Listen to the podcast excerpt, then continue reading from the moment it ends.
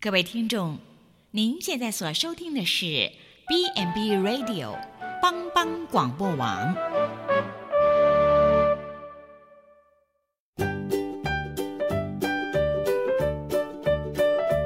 各位听众，大家好，欢迎收听《营养随口说》，我们是三位营养师共同主持的，我是文君，我是文英，我是美雅。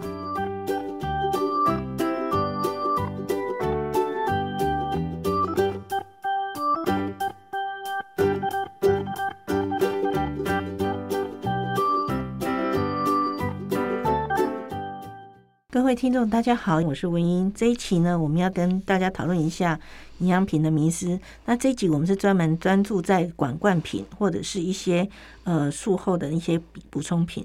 那现在市面上的补管罐品真的是五花八门，非常的多。好，那到底该怎么用？那有些是专门的疾病配方，那这种又非常的贵。那是不是一定我这种疾病，比如说癌症了，我一定要吃癌症配方呢？那在这里面呢，我们有很多的讨论，那欢迎大家收听哦。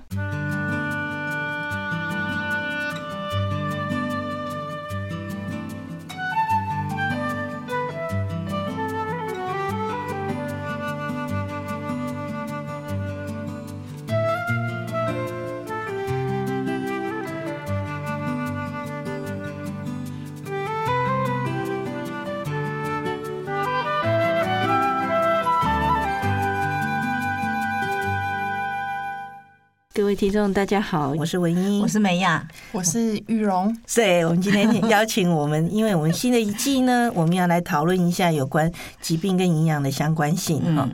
那因为这一季里面呢，我们就会邀请我们临床的营养师来跟我们分享一些他们在实际上会遇到的一些问题，或者病患会提出的一些挑战，好，让你们大家来聊聊这方面的问题哈。嗯，那今天龙龙，你来我们医院多久了？一年多了哈，两年多了，不止啊！你看，我真的实在是，对呀、啊。然后蓉蓉一直都在我们的临床方面哈，那他会负责一些家护病房，还有外科病房。那你所有的病房都跑完了嘛？是，对，所以哈，这方面经验非常丰富。嗯，嘿，啊，当然还有我们的梅雅主任哇，这个根本不用讲了。好，梅雅来稍微先提一下，您最近你你也因为在咖临床，啊，碰到什么问题？其实会遇到的问题很多啦。那我们可以其实先来聊聊家属最喜欢问的。是，好，那像我前几天就遇到有家属来问呐，哎，好多人在跟我们呃推荐说，吼，这个糖尿病一定要喝一些糖尿病配方，血糖才会好啊。那电视也广告成这样啊，真的，现在电视好多医生、营养师都喜欢去卖营养品。嗯，对，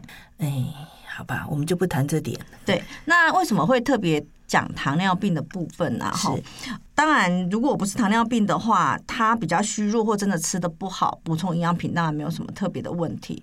那我们现在有一些糖尿病患者，他可能平常就吃很好了，是，然后因为广告又一直讲说吃这个可以稳定血糖，让你有体力，是，所以就买了一罐来喝，是，结果嗯，喝了之后血糖就爆表了，是，基本上。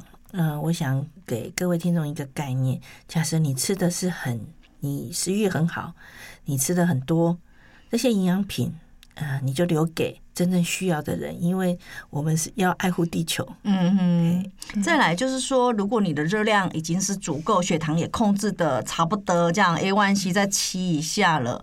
你如果要喝那个，其实你要注意，就是那个一罐通常至少大概都有在两百五十卡左右，它是额外的。除非说你真的学会了代换，可以代换你的早餐或你的点心，是，而不是说直接喝那一罐。因为我们遇到其实很多病人这样喝下去，血糖真的就爆表了。两百五十卡的概念是什么？玉荣，两百五十卡呢？如果以糖尿病配方来看，大概就是半碗饭的糖类是摄取，对。对那如果你一整天摄取的呃饮食量是足够的，那你额外多喝那一罐糖，等于是多余的。对，然后让会你的血糖反而会失控。对，然后它还有蛋白质，又不是只有糖，对不对？对对对，还有油脂哦。哦，还有油脂，他们的油脂现在都不低哦。嗯，对，是不低，因为它为了要把糖类的百分比降低一点，所以脂肪的量就会拉得比较高。对，因为现在大家都有个想法，就是说啊，我们饮食里面的油脂要提高多一点，嗯，然后呢，这样血糖就会降低一点。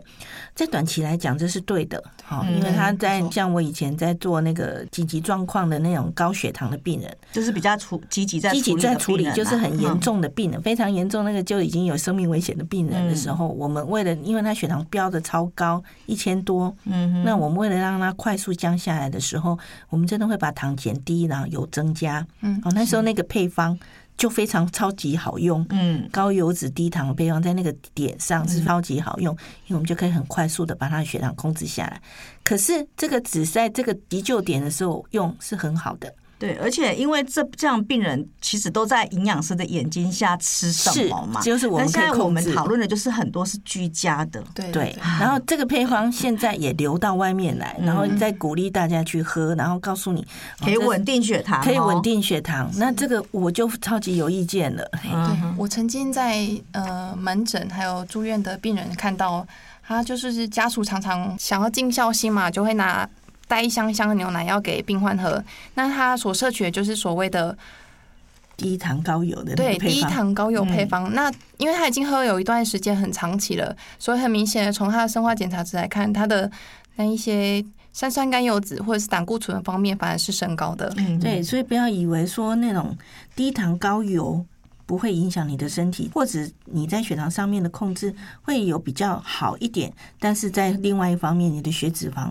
可能就飙上去了，对，尤其是长期使用，因为这种配方我特别在强调，其实我是拿来在加护病房急救使用的，这个配方的设计是非常的好。但是到了外面你要长期饮用的时候，其实是要看情况的。对，是。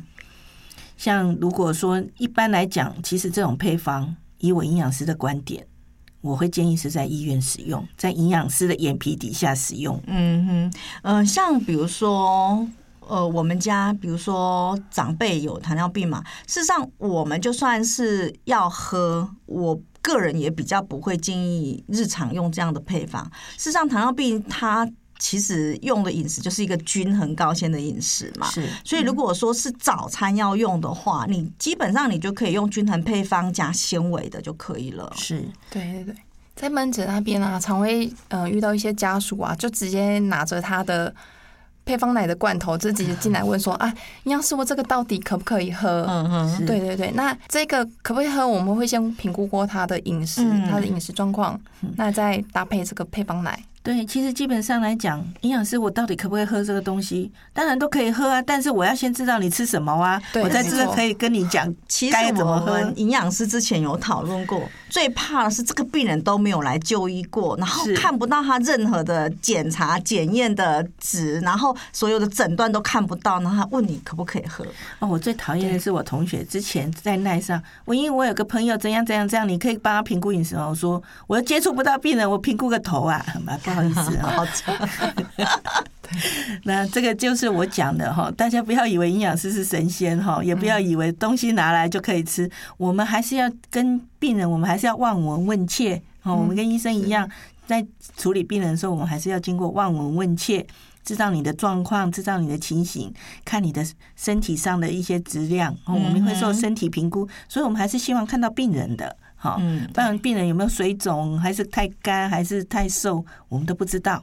好，那有一些是家属你拿来的时候，我们是不清楚的。嗯，所以我们还是希望你如果要来问我们，最好你曾之前曾在我们医院就诊过，我们可以调到病历，或者是你把病人带来，我们就直接面谈。这是我们可以接受的。那我们现在在门诊其实也很常遇到，因为肠照这个问题，其实一直就是我们在这段时间会常遇到。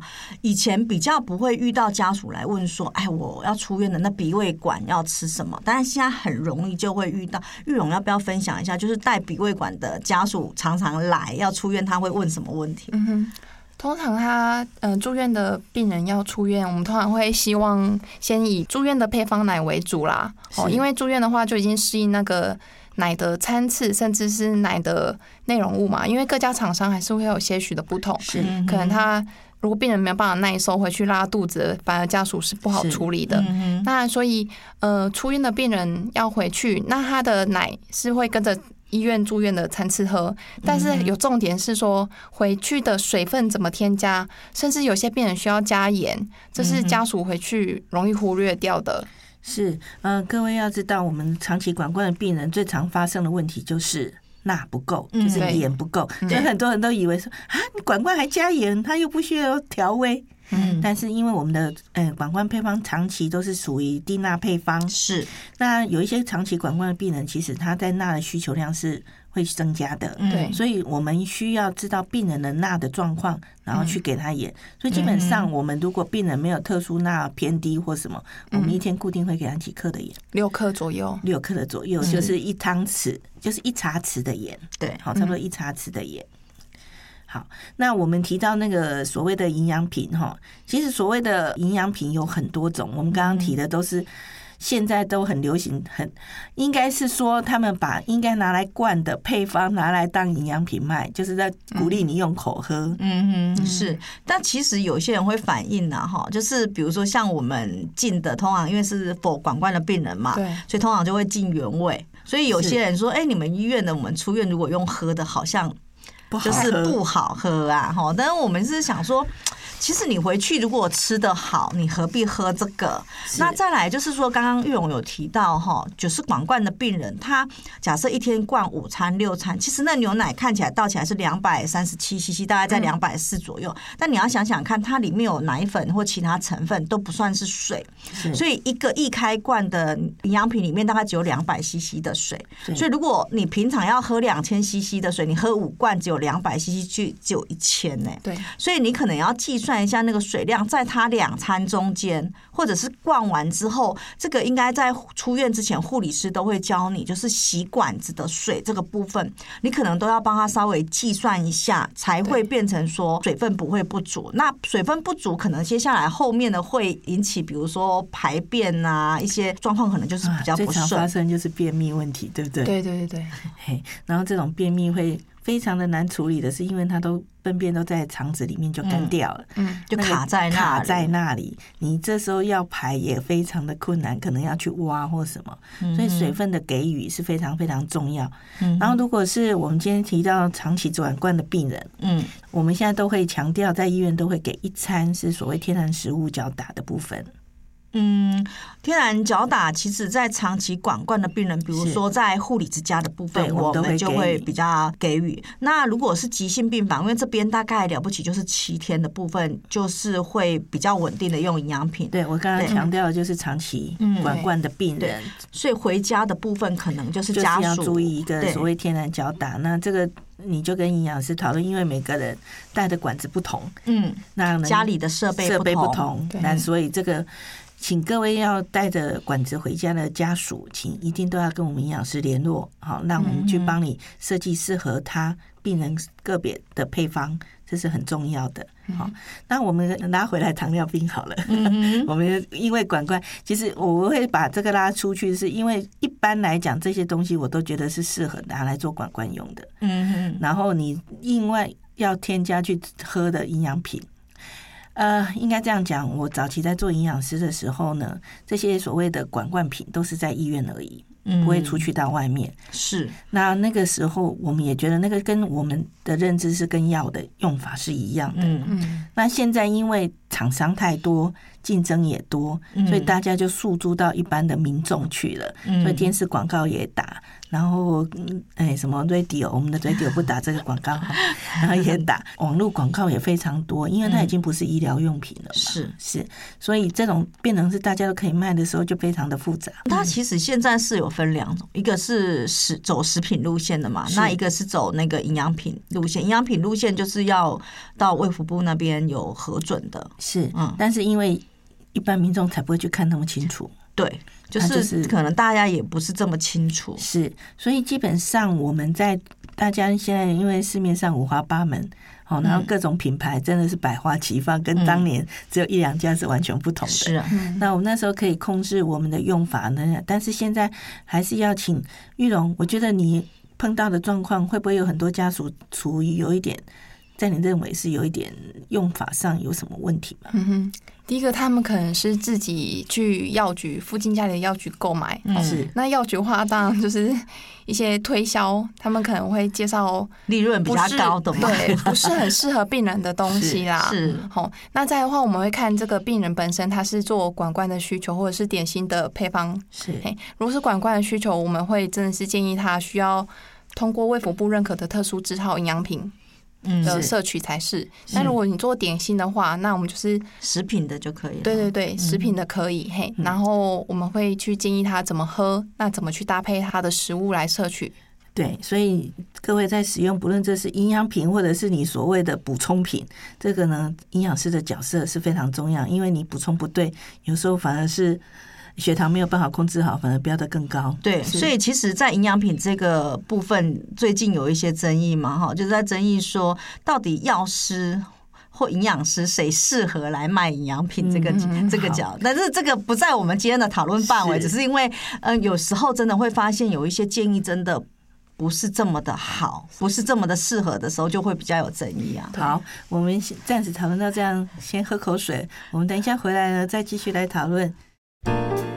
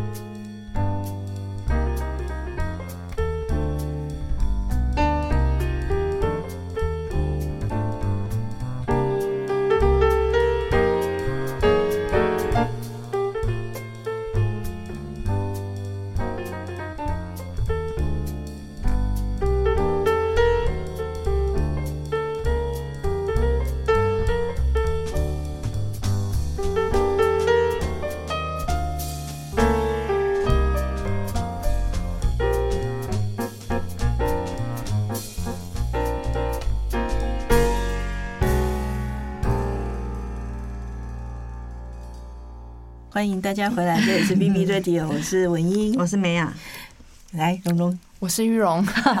这一期呢，就是要跟大家讨讨论一下所谓的营养品的问题。好、嗯，刚刚美雅在上一届要结束的时候说：“哎，我们到底谁该来负责推荐？”哈，啊啊，要讲这个话题吗？哎，没有没有，我我会稍微提一下，因为基本上。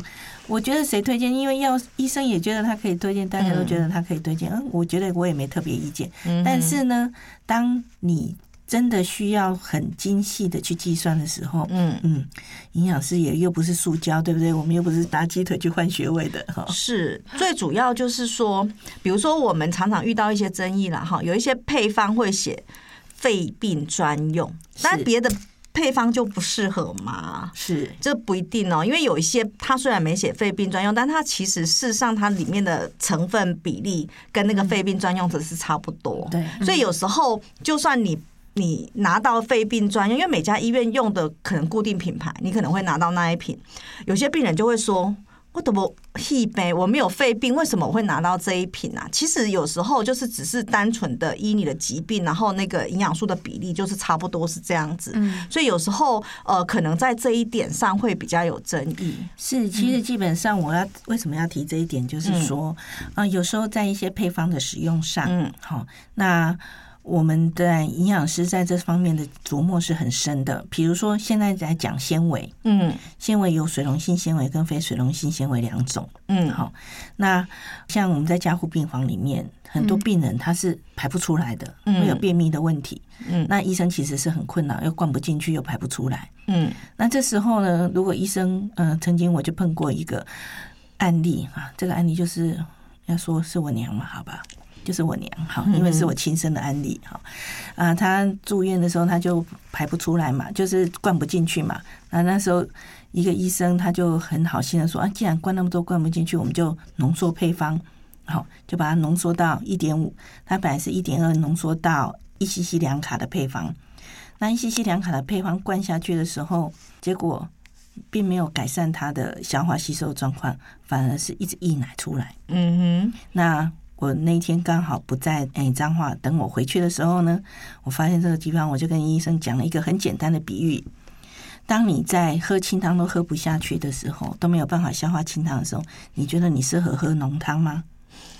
好，这个就是营养师跟医生一个比较大的差异。医生我不反对他的专业，因为他有他的专业是我们营养师无法取代的。嗯，但是在这方面，我相信我们营养师的专业也是在这里无法取代的。嗯，所以当我把它调整配方以后，我是把它稀释了，我反而让它更稀。然后呢，我把管子插深一点，我把速度放慢一点，它把它塞住的大便都排出来以后，那个罐的速度当然就非常的漂亮。然后等到这个时候呢，水溶性纤维跟非水溶性纤维下去，那差异就很大。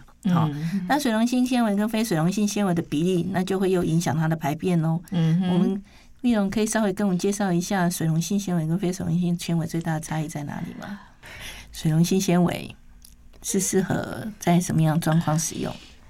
水溶性纤维它就是会吸水、吸吸收水分，然后帮助你的大便就是成型，是会。所以我们在临床比较常用的地方，对对对，是在那个就是腹泻的部分，然后就是让它的水分可以被 hold 住，然后不要呃拉得这么惨。所以其实我们不是只有便秘可以用纤维，那在腹泻的病人，其实我们也会用一些叫多糖体纤维的部分，就是让他的大便可以比较成型。你知道像很多的那个做那个胃大便瘘口，要肠造口、造瘘口、造瘘口的病人，他出来大便其实都是水水的。嗯，所以这个时候放点全的水溶性纤维是非常好的。嗯，就是可以试试看。那有些人就会误以为说，哎，他那么水就已经在腹泻，不需要纤维，嗯，水分要控制。其实这是错误的观念了。是，对，这个时候反而是给他下一些水溶性纤维会是会比较好的。嗯，但是非水溶性纤维呢？像上次我妈妈那个状态，就是她是因为。一阵子，她大哎，等于是有点近视久了，然后大便就是我说的那种干在里面出不来的状况，就是需要非水溶性来刺激一下，非水溶性刺激一下，然后还要水溶性纤维去吸水，去帮他洗水一下，然后帮他排一排，哈，所以这个时候的比例就很重要了。嗯，所以有人说，哎，我的配方是黄金比例，水溶性比例，非水溶性是黄金比例，哦，那个如果是在预防是很好的，嗯嗯，可是当你真的要做治疗的时候，你的比例是要。做调整的，就是看病人那时候的状况啊。是，所以有时候我反而希望你配方不要给我加任何纤维，我自己来调。嗯，那个是在一个所谓治疗期的时候，哈。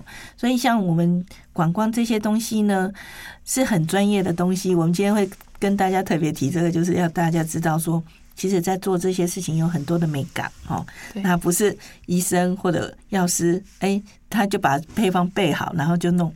在我们我刚当营养师的时候是没有这种各种疾病营养配方的时候，那我们怎么去处理这些疾病呢？当然就是自己调啦。嗯，哦，那时候我最喜欢的就是用单品配方，然后去处理很多很多的个案。然后呢，我觉得我有点像那个小仙女在调药，嗯，把各种配方调下来。哦，我看你现在在做这种配方，也有这种感觉，对不对？对，所以现在有些临床上的有些家属可能拿到一罐奶之外，还会有一些额外的小小粉包。哦，对对，就是。有一些呃看起来很迷样的东西，对，很多医我想很多家属一定会问你，我就有这一罐就好，我干嘛还要那些小粉包？对，对，对，没错。你可以稍微介绍一下这些小粉包大概有什么吗？哪些东西？小粉包大概就是我们可能要调整它的蛋白质量。是，所以是蛋白粉。嗯，那再就是有说到的纤维，嗯，是，再就是盐分的部分。那盐分我们一开始在上一段讲的盐分如果不够的话，那有些的盐反而是低钠盐哦，是不一样的。对，所以那个盐不是以为就是普通的盐哦。对，我们有时候会调不同的盐包出去，因为是视病人的需求去调整。对，因为盐的话不是单纯的只有一般的盐，我们其实有时候也会适量的用一些低钠盐。是，调整什么低钠盐？调整什么？鞋架的部分是，所以吼，各位，我们送去的盐包，哈，我们送去那些谜样的小粉包，一定要加进去。对 对，然后再加重要的时候，最重要的就是水分的问题。嗯嗯，呃，我要提一个我之前的一个案例哈，我们那个之前在我们那时候有一个知名的那个品牌，嗯，它的管罐配方本来用的很好，结果他为了要增加口感，他就把它加了很多的糖。哦，然后拿来的时候就跟我说：“哎，他他们配方调整，然后这比较适口性比较好。”我说：“你拿来做管管，你适口性在医院其实不太需要适口性这件事，对，适口性比较好。”好。然后我看到他糖类加那么多的时候，那个所谓的渗透压就跳得非常高。嗯，好，那他们都有一个迷思，就是说渗透压如果慢慢灌，其实是不会影响的。嗯，好，那对，在某个范围里面是可以，但是因为我们一般正常肠胃道的渗透压范围是三百，嗯，他已经跳到四百，将近五百左右。嗯嗯，那这个渗透压，我就跟他说，你这会太高，我的病人会有问题。其实这厂商可能没有在临床工作过，你知道吗？什么时候可以慢慢灌呢？对，好，什么时候可以慢慢灌，这是一个问题。然后我跟他讲，他们还不相信。那我那时候非常生气，我就把他的配方整个停用，换成别家厂商。他还很不高兴。那他就偷偷的那时候偷偷的去我们的癌症中心送 sample，嗯，给我一些癌症病人吃。好，那就是要死不行，那些病人就发生了所谓的 dumping syndrome，叫倾泻症候群。嗯，好，叫 dumping syndrome。什么叫 dumping syndrome 呢？就是你吃下去的食物渗透压太高造成的腹泻。嗯，那这下没话说了吧？嗯哼，只好乖乖鼻子摸了。然后，所以再用一个更高阶的配方来换这个配方。对啦，为什么会刚刚特别提到说临床什么时候可以慢慢灌呢？哈，因为其实大家都知道，我们现在护理人力很缺，再加上会用很多的造福员。那其实造福员他们也很忙，所以如果说你要手灌这些病人的话，尤其是假设普通病房的看护或家属，事实上，如果你要慢慢灌，你用那个针筒，你知道要拿多久吗？手会有多酸？吗？对，那除非说慢慢灌的病人，比如说加护病房这边，我们可能会用 pump，会用那个灌食袋，这个才有可能慢慢灌嘛。所谓 pump，你要讲一下。哦，就是那个，就是我们灌食袋的话，有些病人还是太快了，或者是我们要控制流速的时候，会用那个控制那个灌食袋的那个打点滴打点滴那个呃，可以控制流速的。那所以基本上就是只有用灌食袋跟用那个机器打的，才有办法慢慢灌。那不然一般用手灌，其实没有慢慢灌这件事情，再怎么慢还是很快。是，所以所谓我说这个倾斜症候群为什么会发生？那这个病人后来他们一开始还以为我在说笑话，结果后来他们全程查起来真的很多。所以增加适口性这个东西，嗯，在某些病人你糖加太高的时候，反而是会造成他的所谓倾泻症候群。对，所以今天为什么我们一直说配方？改转换的时候要去看病人能不能适应，对不对？嗯，因为就是会有这些问题。而且其实跟小孩一样，你换配方其实也不建议是一口气就换过去了哈，你还是要等比的，慢慢的调过去会，会会比较安全。对对对，嗯。所以玉蓉最近病房很多人吗？哦，交病房就进进出出的，一直都因为冬天嘛，哈、嗯，对对，有一个案例稍稍微可以跟我们分享一下一些灌食的方面的问题，或者营养品补充的部分。哎、嗯，其实我们癌症个案也非常多嘛，对对对。嗯、那所以在营养品的部分有没有特别的建议，或者是说，呃，癌症病人会比较常遇到的？嗯。癌症病人的话，我们通常会希望他是高蛋白的摄取嘛。好、嗯，那呃，我现在目前手上有接触到一个病人，就是他就是口腔手术的，嗯，他没办法有口进食，那他就是一定的就是鼻胃管嘛。那再的话，他因为手术，然后进入加护病房，我们这边的话就是广冠配方就是给他高蛋白的营养支持啦。嗯是嘿，那就是看它的适应性。如果适应的不好，我们就是热量或者是营养素是慢慢的加上去。嗯、那可以的话的话，呃，很顺的，就是可以让它直接调升到它需求热量，甚至是蛋白质的需求量是足够的这样子。像现在癌症配方有很多。很特殊的营养品啊，什么的。其实我觉得不在于配方，而是病人愿不愿意吃得够。你再好的配方，一天只喝半瓶一瓶，怎么会够？是啊，因为我们很常遇到那个患者，有时候可能太虚弱，或者是说他不想这么积极的配合饮食的时候，他可能吃的不够。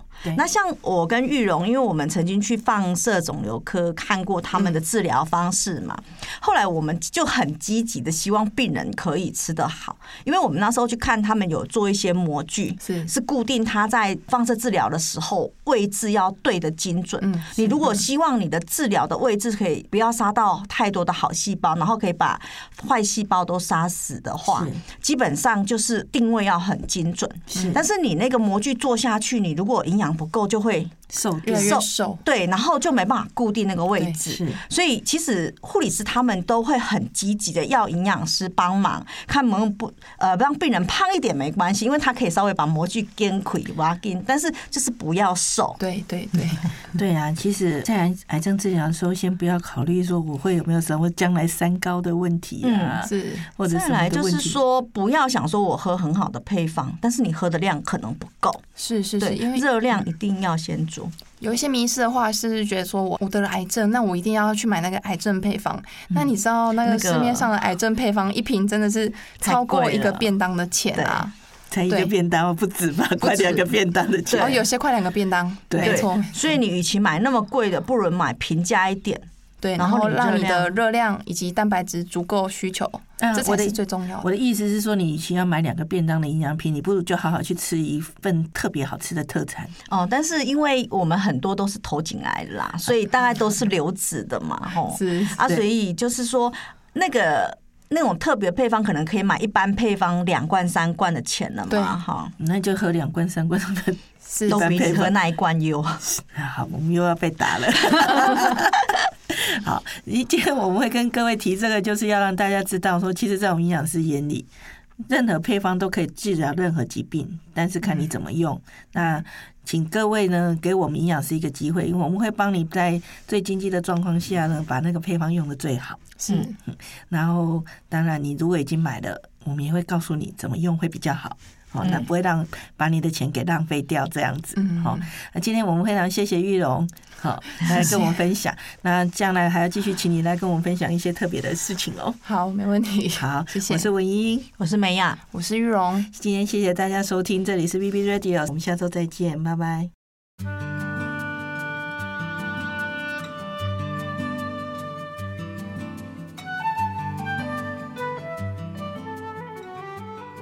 各位听众，我们以上的节目是不是非常精彩呢？